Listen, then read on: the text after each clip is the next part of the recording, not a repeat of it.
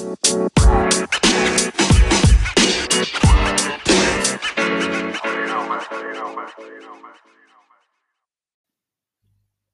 Servus und Hallo zu Shiny's Command. Heute mit einer besonderen Folge, denn wir befassen uns mit dem römischen Grundsatz Pacta sunt servanda.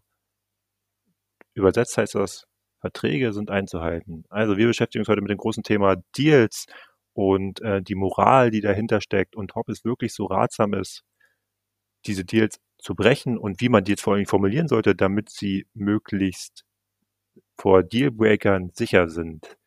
All das und noch mehr hier heute bei Shiny's Command. Bevor wir zum eigentlichen Thema kommen, nämlich Deals, wie mache ich Deals, was muss ich beachten, wenn ich Deals mache und vor allen Dingen, wann kann man Deals brechen oder sollte man sie überhaupt brechen? Also zu diesem rein praktischen Teil kommen, möchte ich erstmal so ein bisschen in die, die grundlegende Prämisse von diesen ganzen Deals ähm, hineinsteigen und ein bisschen erklären, was ist eigentlich Ethik, was ist eigentlich Moral, ähm, welche, welche, welche Unterscheidungen können wir tatsächlich in verschiedenen Moralitäten machen und genau, ähm, was äh, verstehen wir eigentlich unter bilateralen Normativität? So. Also erstmal müssen wir uns gucken, äh, dass es wirklich einen Unterschied gibt zwischen Ethik und Moral. Also es ist in der, in der Praxis äh, werden, sagen Personen oft, okay, wenn ich ethisches Verhalten ist quasi gleich äh, moralisches Verhalten. Das ist per se aber eigentlich falsch, weil die Ethik ähm, ist eigentlich ist eher eigentlich ein Wissenschaftsfeld, was sich mit der Theorie der Moral äh, beschäftigt und wo quasi über verschiedene Moralen philosophiert wird. Und es gibt immer verschiedene Moralen, die koexistieren, nämlich ähm, zum Beispiel jetzt äh, religiöse, politische oder äh, unser normales Rechtssystem. Und es gibt aber immer nur eine Ethik. Und diese Ethik, die äh, beschäftigt sich halt einfach immer mit der Moral. Man könnte sagen, also die Moral ist die praktische Anwendung der Ethik.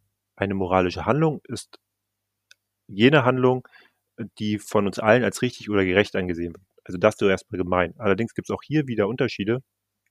Wenn wir gucken, ähm, es gibt zum Beispiel äh, Deontologen, die würden also dem genau folgen. Also da ist ja Kant auch ein Verfechter davon und dann gibt es halt wieder die äh, konsequentalistischen, ähm, die würden das ein bisschen anders sehen, nämlich nicht jede, je, nicht jede Handlung ist, ähm, die der Moralkodex äh, verläuft, ist automatisch gut. Kommen wir aber gleich zu. Bei dem, bei Moral ist es halt immer so, dass in einem bestimmten Normsystem die Prinzipien und Werte klar definiert sind. Das heißt, ähm, wenn ein System zum Beispiel oder unser System sagt ja zum Beispiel über eine rote Ampel äh, fahren ist falsch, deswegen werden die Mehrheit der Personen nicht über eine rote Ampel fahren. Zumindest solange wir äh, Deontologen sind. So. Ähm, dann ist aber auch zum Beispiel, dass ähm, Stehlen ja falsch ist und das werden wir auch alle, ich glaube, sind mir alle Hörer äh, fast einig, dass das Stehlen immer schlecht ist. Es gibt aber bestimmte Situationen, da kann, könnte zum Beispiel Stehlen wieder gerechtfertigt äh, sein. Das kommt dann immer drauf, auf den Kontext drauf an. Ähm, aber jetzt grundsätzlich gehen wir davon aus, moralisch korrektes Verhalten ist, da die Werte und Normen unserer Gesellschaft sagen, Stehlen ist schlecht, Stehlen macht man nicht. So. Ähm, wichtig ist quasi, dass, das habe ich vorhin schon gesagt oder gerade eben angeteasert, ähm, wir müssen unterscheiden zwischen verschiedenen Moraltheorien oder Moralvorstellungen. Ähm, eine ist zum Beispiel der Konsequentalismus. Ähm, die sagt immer, gute Handlungen sind solche, die gute Folgen haben. Also hier wird quasi ganz klar ähm, der Wert einer Handlung ausschließlich an den Folgen, die diese Handlung hat, bemessen. Dann kommen wir wieder zum Stehlen. Wenn jetzt zum Beispiel eine Person ganz viel hat, ähm, weil die halt super, super reich ist, aber die Mehrheit der Bevölkerung ist ganz doll arm, dann kann es laut dem Konsequen Konsequentalismus tatsächlich sogar moralisch richtig sein, dieser Person ähm, bis zu einem bestimmten Punkt was abzunehmen. Also die darf natürlich auch nicht weniger haben als vorher, aber bis zu einem bestimmten Punkt was ab äh, ähm, oder weniger haben als anderen, aber bestimmten Punkt was abhaben, damit die Allgemeinheit ähm, das Wohlergehen äh, quasi am, ähm, gefördert wird. Ähm, und dann gibt es quasi die deontologischen äh, und die ähm, Deontologen, die sagen natürlich ganz klar, Wert der Handlungen wird daran bemessen, ähm, was die moralischen Gebote folgen. Also quasi alles, was so in unseren bestimmten moralischen Normen und Werten festgelegt ist, also in unseren Gesetzen und so verankert ist, ähm, all das bestimmt das äh, moralische Handeln. Kant hat das ganz einfach gesagt, ähm, wir sollten uns Vorsätze zu eigen machen, die zu allgemeinen Gesetzen werden könnten und zu Gesetzen, die alle Menschen befolgen würden. Ne? Also allgemeingültige Gesetze und wenn ich die befolge, dann bin ich Deontologe. Bevor wir jetzt also zu den Deals kommen, die man so generell in so einem Spiel machen kann, nochmal ganz kurz zu dem Grundsatz der bilateralen Normativität der Moral. Ähm, grundsätzlich befähigt uns das Einhalten moralischer Normen dazu, Absprachen mit anderen Personen zu machen. Bedeutet, die moralische Normativität ist eine bilaterale, insofern sie mit Anforderungen zu tun hat, die auf die Ansprüche anderer Individuen zurückgehen. Also sowas wie eine Abmachung oder ein Vertrag. Voraussetzung ist immer, dass beide Personen mit den Absprachen und den Forderungen des anderen zum Zeitpunkt des Deals einverstanden sind. Ne? Also dadurch entsteht diese moralische Verbindlichkeit. Das Problem, also hat aber ein paar Probleme. Unter anderem ähm, beinhaltet zwar ein Deal eine duale Moralität, also ich darf nichts tun, was den anderen schadet, gerät aber möglicherweise in einem Konflikt mit dem universellen Moralverständnis. Ganz plastisches Beispiel, ich verspreche einer Person, eine Karte zu besorgen, welche sehr, sehr teuer ist, ähm, obwohl ich sie mir nicht leisten kann. Ähm, jetzt gibt es die Möglichkeit, den Deal zu brechen, also zu sagen, hey, sorry, ich kann es mir halt nicht leisten. Oder halt einfach zu, äh, ähm, zu, äh, zu sagen, okay, ich überlege gerade, wie kriege ich die her und würde sie dann jemanden stehlen. Also die zweite Variante ist in jedem Fall moralisch verwerflich ähm, egal jetzt nach welchen äh, Moraldimensionen oder nach welcher Moraltheorie man geht. Ähm, weil weder das Ergebnis ist gut, noch die Handlung ist gut. Und man würde ja automatisch jemand anderem dabei einen Schaden zufügen. Ähm, die ist also universell unverträglich. Hier ist also relativ klar, dass der Deal äh, zu brechen ist, da die Einhaltung des Deals äh, den Schaden für eine dritte Person bedeutet. Aber wie sieht's denn nun aus, wenn ich den Deal einhalten kann, aber es auf einmal nicht mehr möchte? Ne? Also eine Abmachung mit mir stellt einen normativen Anspruch auf eine Leistung dar. Wenn ich der Person die Leistung vorenthalte und somit der Verpflichtung, die dadurch die Abmachung ins Leben gerufen, äh, die durch die Abmachung ins Leben gerufen wurde, nicht nachkomme, verletze ich den Anspruch der Person und tue ihr damit einfach Unrecht. So. Ähm, der Anspruch und die korrespondierte Verpflichtung werden aber allein durch die Abmachung ähm, konstituiert. Das bedeutet, kein Deal, keine Pflichtung. Und wenn ich einen Deal eingehe, ist dieser moralisch bindend. Ähm, Moral ist demzufolge das Ergebnis einer hypothetischen Vereinbarung darüber, welche Norm das gemeinsame gesellschaftliche Leben grundlegend regelt. Ein moralischer Zusammenhang besteht demnach, sobald die Belange zweier moralischer Identitäten, also zwei moralischer Personen, die als Träger relevanter Interessen und mit der Fähigkeit zur wechselseitigen Rechtfertigung gekennzeichnet sind, sich gegenseitig beeinflussen. Das ist wirklich jetzt auch ganz klar einmal so komplett runtergebrochen, ähm, was, was das Thema Moral in, in, in Form von, von Deals bedeutet. Ja? Mhm. Soll aber vielleicht einfach mal klar machen, warum ein Deal zu brechen, gerade hinsichtlich eines Spiels, ja, wo es eigentlich keinen gesellschaftlichen Schaden gibt, in den meisten Fällen als moralisch verwerflich gesehen werden kann und daher grundsätzlich überlegt wird oder überlegt werden sollte, ähm, gehe ich überhaupt diesen Deal ein, wenn ich langfristig einen Schaden, also im Spiel einen Schaden davon nehmen kann. Bin ich, gehe ich diesen Deal einmal ein, bin ich grundsätzlich, je nachdem wie dieser Deal formuliert wurde, dazu verpflichtet, diesen Deal auch ein, äh, einzuhalten. Jetzt gibt es ja Situationen, ähm, wo ich einen Deal äh, mache und ich entdecke da ein Schlupfloch, also Schlupfloch. Das heißt, ähm, zum Beispiel, wenn ich sage, ich greife mit, na, ich mache jetzt einen Deal und sage so, hey, ähm, Person XY, mit dir äh, gehe ich jetzt den Deal ein, dass ich dich drei Runden lang nicht angreife. Ähm, dafür möchte ich aber, dass du mein Planeswalker ähm, nicht zerstörst, beziehungsweise ihn einfach hochticken lässt. Ähm, das ist in den meisten Fällen keine gute Idee, weil äh, wahrscheinlich dann die Ultimate eingesetzt wird und das Spiel beendet ist. Äh, aber in diesem äh, Beispiel einfach ähm, kann man ja mal gucken. Ähm, kann man das jetzt einfach mal nehmen. Der Deal beinhaltet folgende Prämisse. Ich greife Person XY nicht an, wenn Person XY meinen Planeswalker nicht angreift oder zerstört. Was die Prämisse aber nicht äh, sagt, dass der Gegner mich nicht mehr angreifen kann. Äh, ich habe einfach nur hier festgelegt, dass mein Planeswalker in Ruhe gelassen wird. Das heißt, in dem Fall ist Player Removal Planeswalker Removal, ohne den Deal zu brechen. Ähm, deswegen ist es ganz wichtig zu schauen, wenn ich einen Deal mache, dass ich den ganz klar formuliere. Also das heißt in dem Fall, lass nicht nur mein Planeswalker in Ruhe, sondern lass auch mich in Ruhe und ich lasse dafür dich in Ruhe.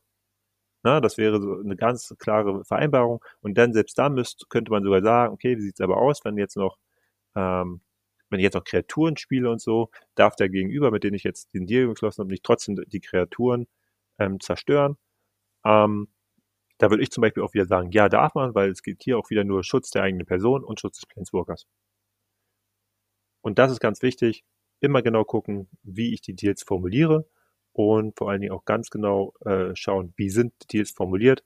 Dann werde ich nicht zum Dealbrecher, sondern ich bin einfach nur die Person, die quasi die Schlupflöcher in dem Deal äh, erkennt und äh, dann im Rahmen eines moralischen Kon äh, Kontextes ähm, auswertet. Genau, wir werden jetzt uns gleich nochmal eine Spielsituation konkret angucken, wo ich einen Deal gemacht äh, habe. Ähm, genau, und diese, diese Spielsituation, die war in einer Runde mit den Jungs von herumkommandiert, mit äh, Bolle, Frankie und dann war auch noch äh, Diana dabei.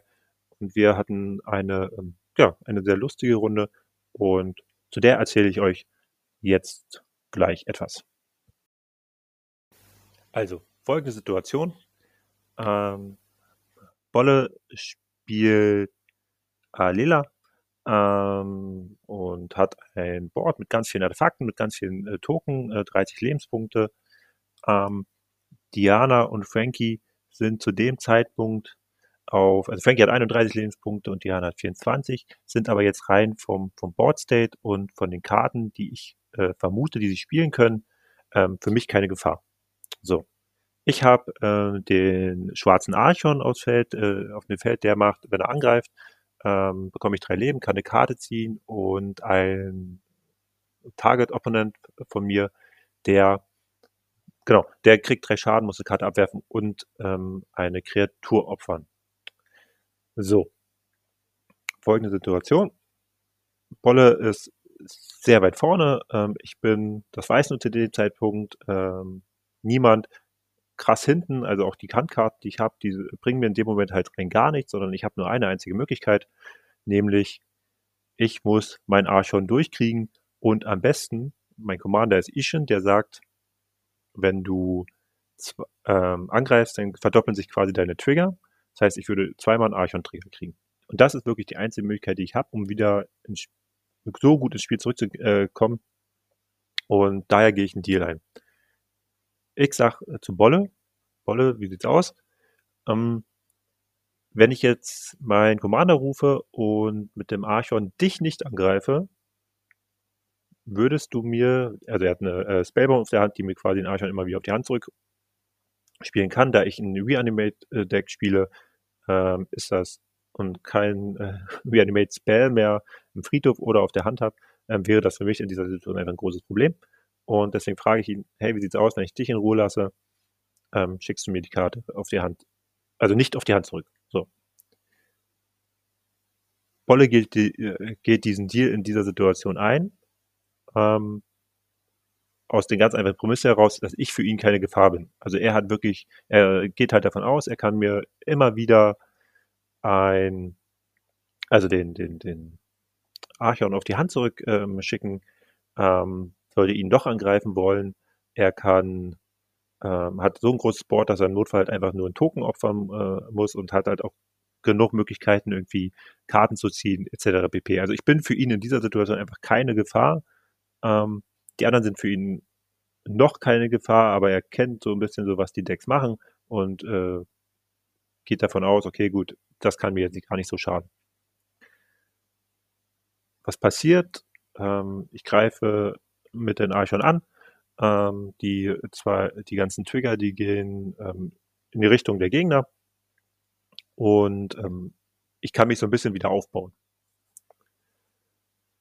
Was Bolle nicht weiß, dass ich Kiki-Jiki auf der Hand habe und quasi mein Plan ist, wieder so weit ins Spiel zu kommen, dass ich ihm in der nächsten Runde nochmal das gleiche Angebot mache. So. Mir ist klar, dass äh, natürlich, ne, Bolle ist ja auch ein guter Spieler und der wird natürlich auch, wenn ich einfach sage, hey, ich mache dir jetzt nochmal das gleiche Angebot, ähm, ist mir vollkommen, vollkommen logisch, dass er in dem Moment das Angebot ablehnen äh, würde. Also mache ich ihm ein ähnliches Angebot, was aber doch mal nochmal differenziert ist. Ich sage zu ihm, Bolle, wir, äh, ich mache dir jetzt folgendes Angebot. Ähm, wenn ich jetzt angreife, geht keine der, der äh, Trigger in deine Richtung. So. In dem Wissen her, aha, okay, die Trigger an sich schaden ihm zwar gar nicht so krass. Ähm, er weiß auch noch nicht, dass ich Kiki-Jiki auf der Hand habe, aber er weiß, äh, er weiß halt quasi, okay, ähm, der Angriff wäre für ihn eigentlich sogar tendenziell noch schlechter als jetzt die, die ähm, wenn ich jetzt sage, okay, ein Trigger geht bei dir noch durch. Er sagt also, Patrick, okay, wir können den Deal machen, aber ich möchte, dass du mich quasi mit dem Archon komplett in Ruhe lässt und nur auf die anderen gehst. Ich zögere noch ein bisschen, habe aber die ganze Zeit eigentlich die Idee, ja klar, ist, weil mir das in dem Moment vollkommen äh, egal ist, mit diesem Archon, das sage ich auch ganz klar so formuliert, ich werde dich äh, mit diesem Archon nicht angreifen. So, du wirst auch keinen Trigger von diesem Archon kriegen. Ist für ihn alles in Ordnung. Er sagt also, er lässt mich in diesem kompletten Zug in Ruhe und wird nicht eingreifen. So, dann passiert folgendes. Ich spiele Kiki Jiki, kopiere mir den Archon und habe jetzt nicht, habe jetzt nicht nur zwei Trigger, sondern ich habe auch noch den, äh, er kommt in Spieltrigger, das ist also drei Trigger und dann nochmal zwei Angriffstrigger. Das heißt, ich habe fünf äh, Trigger, die sagen, ähm, ich ziehe fünf Karten, ich äh, bekomme 15 Leben und irgendjemand wirft halt einen Haufen Karten ab, äh, muss ganz viel opfern und verliert ganz viel Leben. So, und ab diesem Punkt bin ich ähm, komplett im äh, Spiel zurück. Er kann ab da in dieser Situation nichts mehr ändern und hat aber natürlich noch die Chance, äh, weiterhin zu agieren. Das macht er dann auch relativ gut, weil er dann mir, ähm, als ich dann zum Beispiel beim anderen ähm, Zug das, das äh, nochmal an, äh, ihn nochmal ähm, targeten äh, will, packt er mir da auf die Hand. In der Zeit habe ich aber halt schon genug Mal, das heißt, ich kann ihn wieder ins Spiel bringen. Ähm, aber er kann es quasi noch ganz äh, gut ausbalancen bis zum Punkt, wo ich quasi auf seine Response, dass er die Spellbomb opfert, um eine Karte zu ziehen, einfach dann den Kiki-Jiki ähm, einsetze und damit auch noch äh, A, was zum Blocken habe und B, äh, wieder Kartenvorteil erwirtschaften kann. So. Wie hätte äh, jetzt eigentlich, also wie hätte, hätte man das jetzt besser machen können? in der Situation. In der Formulierung von, also Bolle hätte in der Formulierung, hätte auch ganz klar sagen können, okay, wenn der Board State, also er wusste nicht, dass Kikijiki auf der Hand hat, sondern er hätte sagen können, wenn der Board State jetzt an dieser Situation so bleibt, wie er jetzt ist, und du wirklich nur so angreifst, ähm, wie das da jetzt gerade abgebildet ist, dann gehe ich den Deal mit dir ein. Ansonsten, wenn sich an der Board State was ändert, dann werde ich diesen äh, Deal auch brechen, weil das ist dann nicht mehr die gleiche Ausgangssituation, wie ich vorher hatte. Das ist vollkommen legitim. Das kann man äh, machen und wäre halt in dem Moment tatsächlich die einzige Sache gewesen, wo man sagen kann, okay, ähm, das, das, hätte, das hätte das Spiel nochmal wesentlich mehr beeinflusst. Genau. So, und ähm, ich habe auch am Endeffekt, habe ich dann auch das äh, Spiel gewonnen und zwar ähm, wirklich halt nur, weil ich halt diesen Deal so, wie er war, ähm, gemacht habe. Und das ist halt das Wichtige. Es ist, es ist, man muss immer schauen, mit wem macht man die Deals.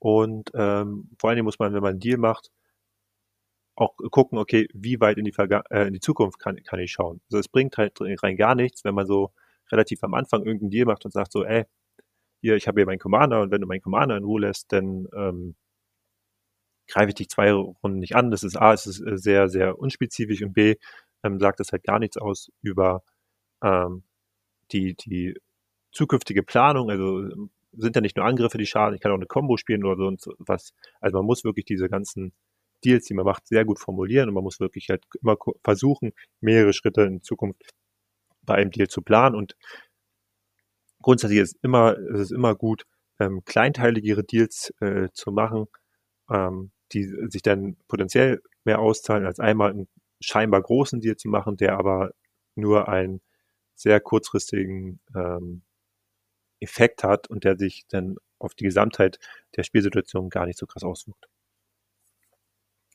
So, das ist jetzt so mein, mein Punkt ähm, zum Thema Deals. Ich hoffe, dass ich an der Stelle jetzt äh, nichts vergessen habe.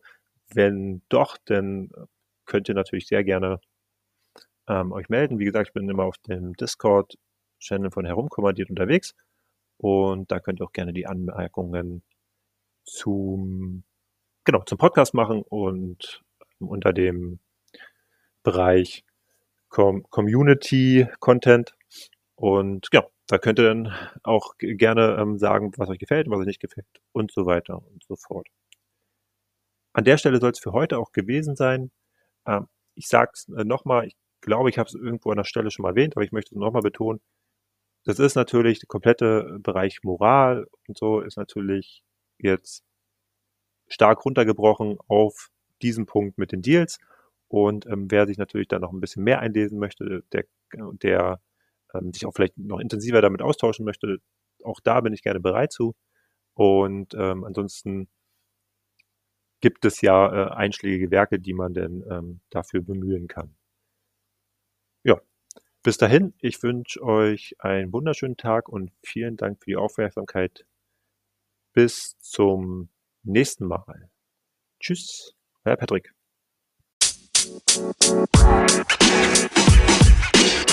You